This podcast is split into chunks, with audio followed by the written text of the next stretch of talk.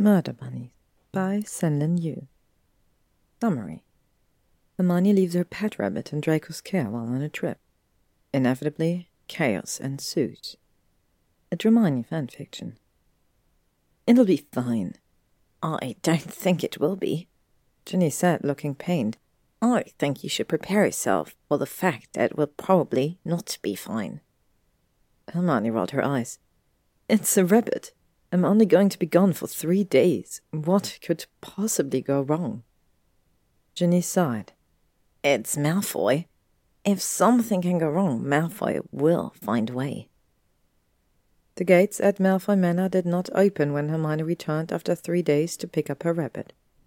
She sent a Patronus, and it returned, gambling about at her feet while she tried to imagine what could possibly have gone wrong. Draco, come give me my rabbit, he shouted through the gate. I know you're home. You never go anywhere. He was about to scale the wall and just break in when a silver stag bounded up in front of her. Oh, Hermione, could you come to the ministry? Harry's voice was frazzled. We have Malfoy. I'm guessing that since you're back, you're probably looking for him. What happened? Hermione said, the instant she arrived at the DMLE. Harry looked up at her, expression tired. You're not allowed to leave your boyfriend unsupervised ever again. Hermione gave a snort, tapping a foot impatiently. I had to attend that symposium, and you know it. He's been cooperating with you lot for years. Whatever he did can't possibly be all that bad. The ministry is always looking for excuses to arrest him. It's honestly ridiculous. What reason did they invent this time? Harry inhaled and leaned forward, resting on his elbows as his green eyes met her stare. While you were gone, Malfoy went on a small killing spree. Hermione rolled her eyes. Of course he did. And just how did he manage that? He doesn't even have a wand, since apparently he can't be trusted with them. He shoved up his glasses and rubbed at the bridge of his nose. Well, he got one somehow. He gave Hermione a long look. He also had a machine gun, which he refuses to explain. Hermione folded her arms, glaring daggers and feeling so hot with rage that she was nearly speechless.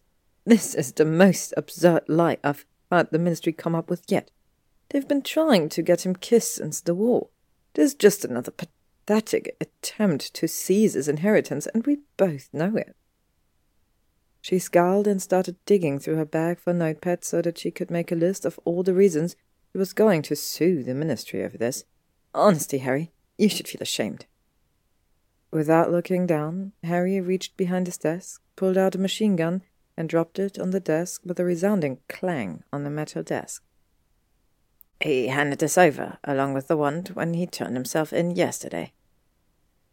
Hermione felt the blood drain from her face, and the floor shifted under her feet as she stared at the gun. What? We didn't know about it until he got here to turn himself in. Harry stood. He's in a holding cell. You can talk to him yourself. Draco was sitting on the metal bed, entirely unscathed. His legs were stretched out in front of him. His eyes were closed, and his hands folded neatly in his lap. He was dressed in all black. A heavy coat with the collar straightened framed his sharp, angular features, and his pale hair was tousled and hanging over his eyes.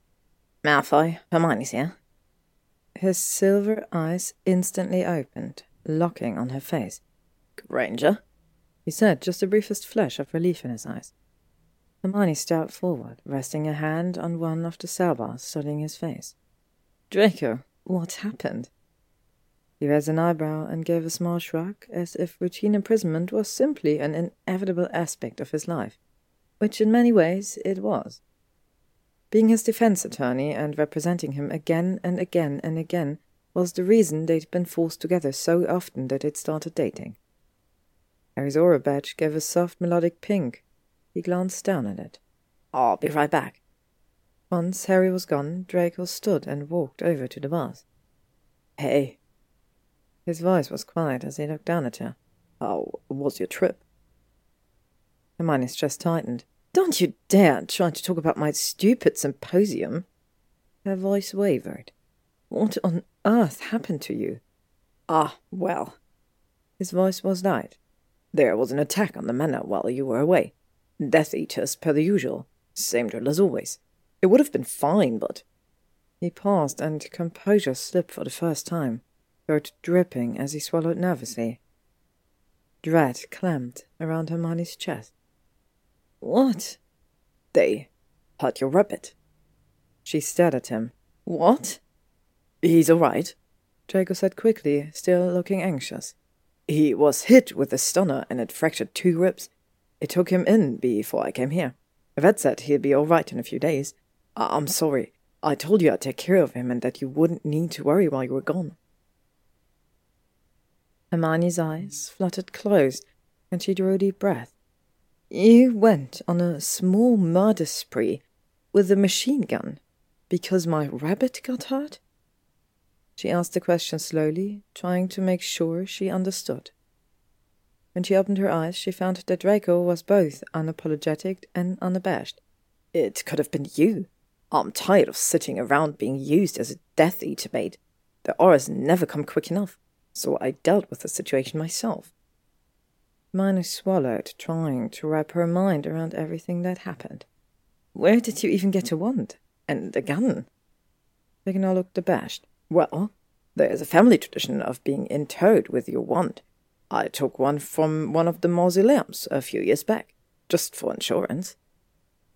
She released a disbelieving breath. And a machine gun? Draco shrugged. My probationary terms don't say that I can't use firearms. I'm only restricted from offensive magic.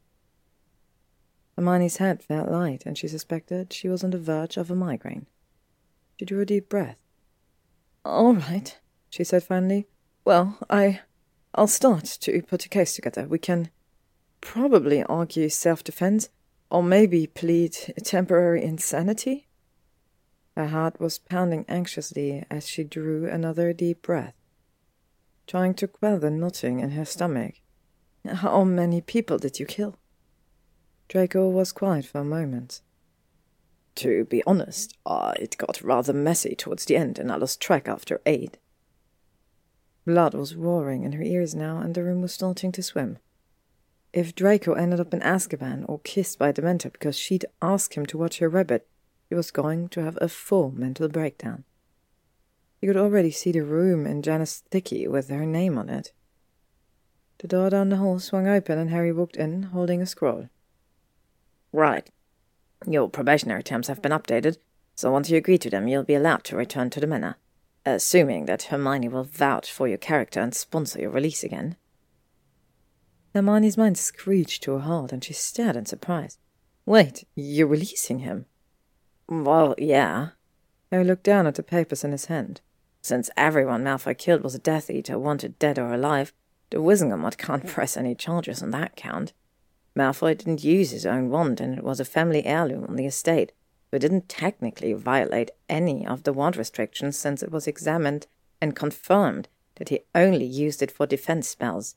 And Harry looked rather disbelieving himself.